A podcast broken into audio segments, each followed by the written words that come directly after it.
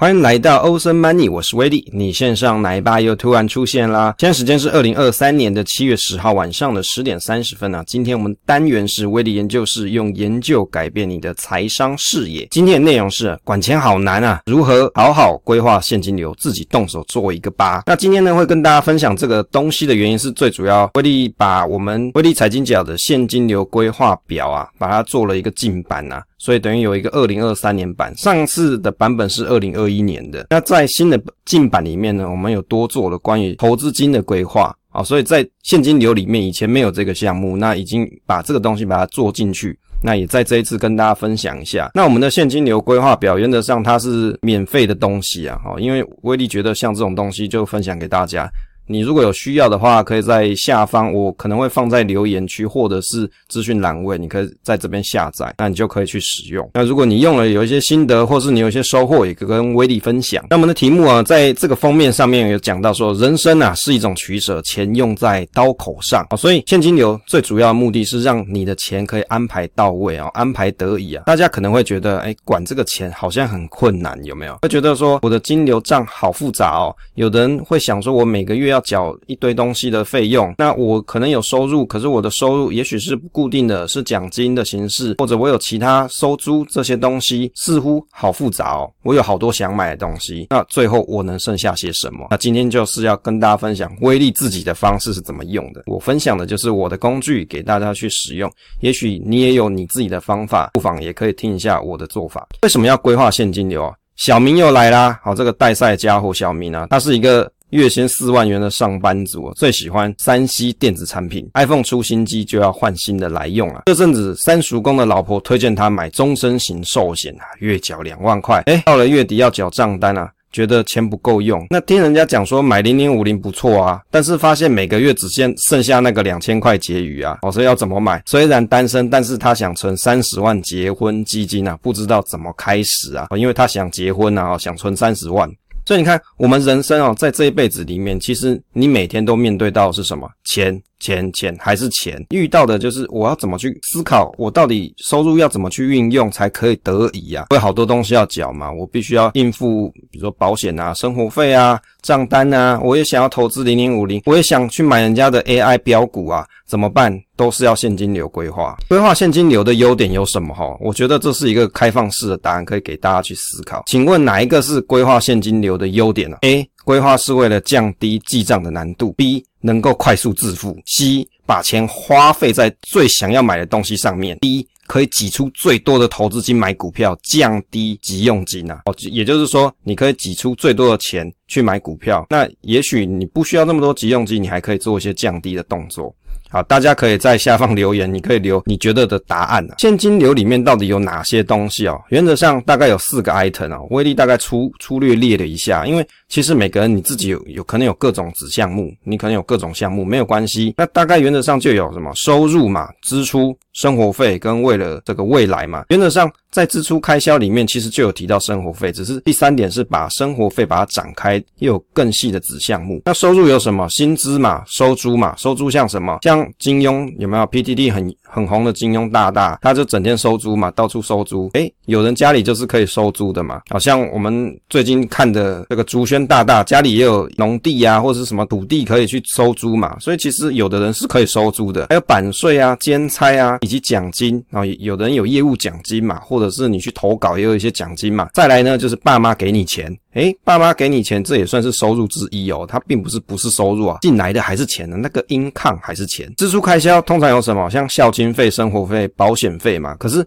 孝亲费对有些朋友来说，你可能是没有这个项目的。为什么？你爸比你还有钱，所以你就不用孝亲费啦，对吧？你爸比你还有钱，他还跟你拿什么钱，对不对？搞笑嘞，他还想要给你钱嘞。所以原则上孝亲费是因人而异啊。但是大家一定会有的就是生活费啊，啊，以及多半都会有保险费。那如果在你的 plan 里面，你的金流规划里面是没有保险费的，你可能就要去想一下，你需不需要保险费啊？我们打一个比较打趣的事情哦，假设你今天跟郭台铭一样有钱，你需要去买保险吗？哦，大家可以去思考一下这个问题。保险是给什么？你真的付不出钱，当你发生急难、生病、意外的时候，你需要来 cover 你的支出，所以你才需要保险费。简单来说是给穷人买的啦，也就是你的能力不足以去 cover 更大的风险的时候，那你就来去做保险投资。哎，更正也不能讲投资，它就是一种保险，它算是一种消费啊。生活费的部分，大部分的人会有房租房贷嘛，你不是买房子就是租房子嘛，不然你就住家里，住家里就没这个。那但是你可能会给你爸妈钱，那就是孝亲费之一啊。水电瓦斯、交通、伙食费这些都。很难避免呐、啊，不管你住哪边，基本上这些都会有，除非你去烧柴，哎，烧柴这个你就不需要了嘛，不需要水，不需要电费，你可能就是路上去捡柴烧就可以了。以前有朋友跟威利讲说啊，诶，他其实觉得伙食费也不太需要，如果他回南部的乡下去居住的时候，其实伙食费是不太需要的。为什么？因为农村有种米嘛，有种稻米，而且有一些菜啊这些，原则上你如果如果可以善用资源的话，原则你是可以不用有伙食费的，因为都从家里产出嘛，所以这也是因人而异。第四点，为了未来，那我们可能会需要什么？投资金嘛，金定存哦，投资金跟定存这一定通常都会有。再来就是急用金以及税金的预存，除非你今天是收入很低很低，你是免税的那种人，不然基本上你还是要缴税。要缴税的话，就要先存好一笔钱，在每年的五月、六月到七月这之间，你可能要缴税。这里呢，跟大家介绍这个现金流范本啊，原则上这个现金流范本它很单纯，它就是一个 cash flow。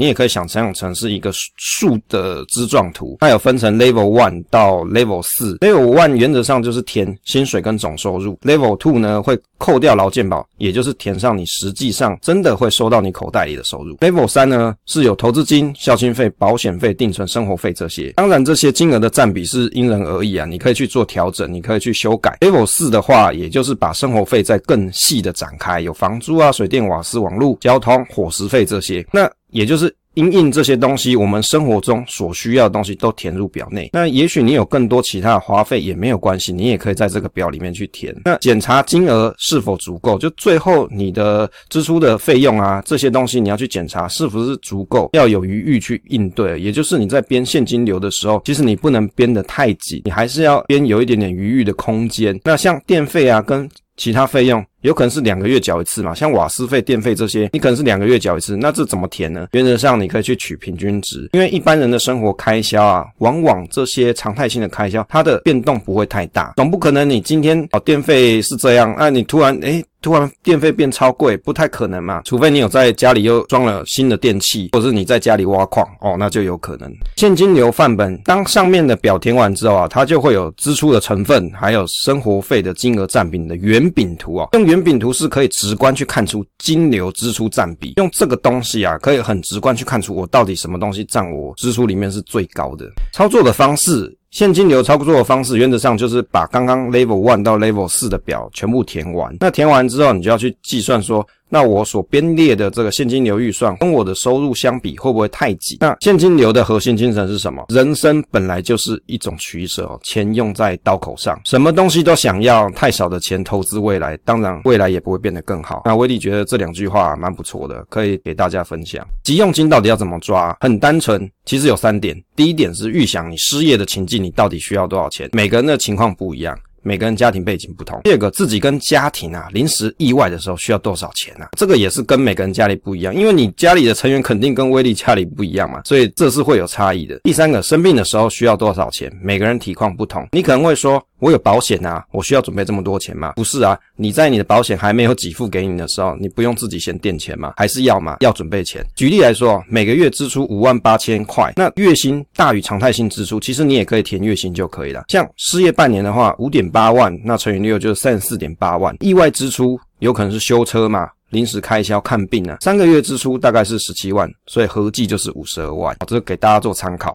有哪些在我们的现金流里面啊要去注意的事项？第一个啊，其实不同目的的现金流，建议你要用子账户的功能来做区分，降低转账的手续费。也就是每个名目啊，比如说我这个是生活费，我这个是孝亲费，那我在每个月设定自动转账的时候，我就转到特定的子账户下面。那你。你用子账户的方式可以降低转账的手续费，除非你本来就有一个户头，它可以转，比如说五十次的，像威利就有一个富邦户头嘛，我可以转三十次啊，或者是几十次不需要手续费的，那我就可以转到各个银行去了，那就没差，我就不需要去缴这个转账手续费。第二点哦，急用金跟投资金哦，并不是说越多越好哦，为什么？因为你过度压缩生活品质的质态，你的品质被影响了。其实你是没有办法长久的。第三个，定好金牛之后啊，记得你要去设定每个月的自动转账。有很多人就少做这一步骤，你的现金流的规划就失败了。工作奖金到底要怎么运用呢？其实哦。奖金通常比较不固定，为什么？通常是各公司依据他当年的情况来去决定分配的奖金的金额嘛，那要依据每个人的表现来去决定你的奖金是多跟少，甚至有一些比较业务性质的工作，例如说保险业务员或者是房仲业的，他的奖金更不固定，也就是奖金通常比较不固定。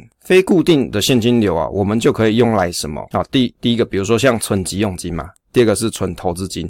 第三个是存大笔的这种预算，例如说你要买屋，那你也可以把奖金的部分呢、把它编列在这些内容下。那有朋友可能会讲说，那我的金牛真的，我也想要使用月为单位的现金流来填怎么办？那就变成是你的钱要先进到存户。变成一个大水池，再从这个大水池再往下细分，这样子的方式也可以做操作。投资金的规划啊，大概有几点。每年呢，威力会存一些资金，在年初的时候做投入。那记录比例，记录什么？两点。第一个就是已经投资的部分，第二个是没有投资的部分，也就是现金的部分。那我们用圆饼图的方式哦，就可以去看出我们投资的内容有哪些。那也就是说，我今年预计要投资的资金呢，会在下一年度的一月一号使用。投资金的存款规划，我就会先列。好说，诶，我大概要投资哪些内容哦？零零五零 VT 嘛，零零五六之类的。那投资金的组合就会有投资部位的市值跟现金，于是你就可以知道现你的投资金的组合到底是什么跟什么占。例如说，现金二十 percent，投资部位是八十 percent。当你把这个投资金的组合啊，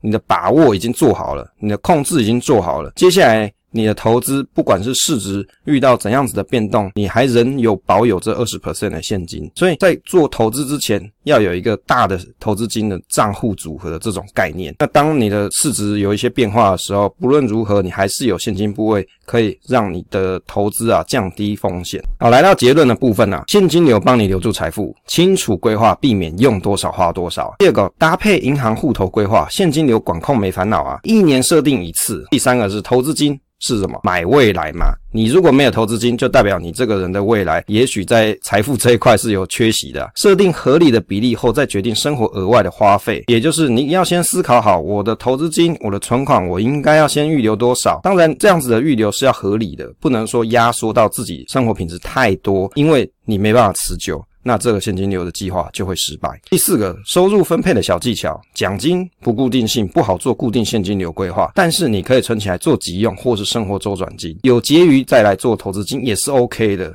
好，这个工具随人用，都可以去使用。短期一年的规划的大笔开销啊，可以提前预存，例如说像保险金哦，可能有个人有有些人可能一年要缴十万。有税金，有的人可能一年三十万，以免你要缴费的时候口袋没钱，因为都被你花光啦、你说我 income 很多，问题是你也花很多啊，最后你要缴这些东西的时候你没钱，这是有可能的事情。好，所以现金流规划是一种辅助的工具哦，帮助大家去厘清现金流在你生活当中的各种开销应该要支配多少，那也可以帮助你在做投资规划的时候稳定你的投资组合，所以它很重要。如果你是没有现金流规划的人，我建议你应该去使用一下，避免。你在现金流里面，你会觉得管钱好难哦，我有好多支出，到底花到什么地方，我也不知道啊。好，今天的分享就到这边了。分享总是单纯的快乐，期待下次再见。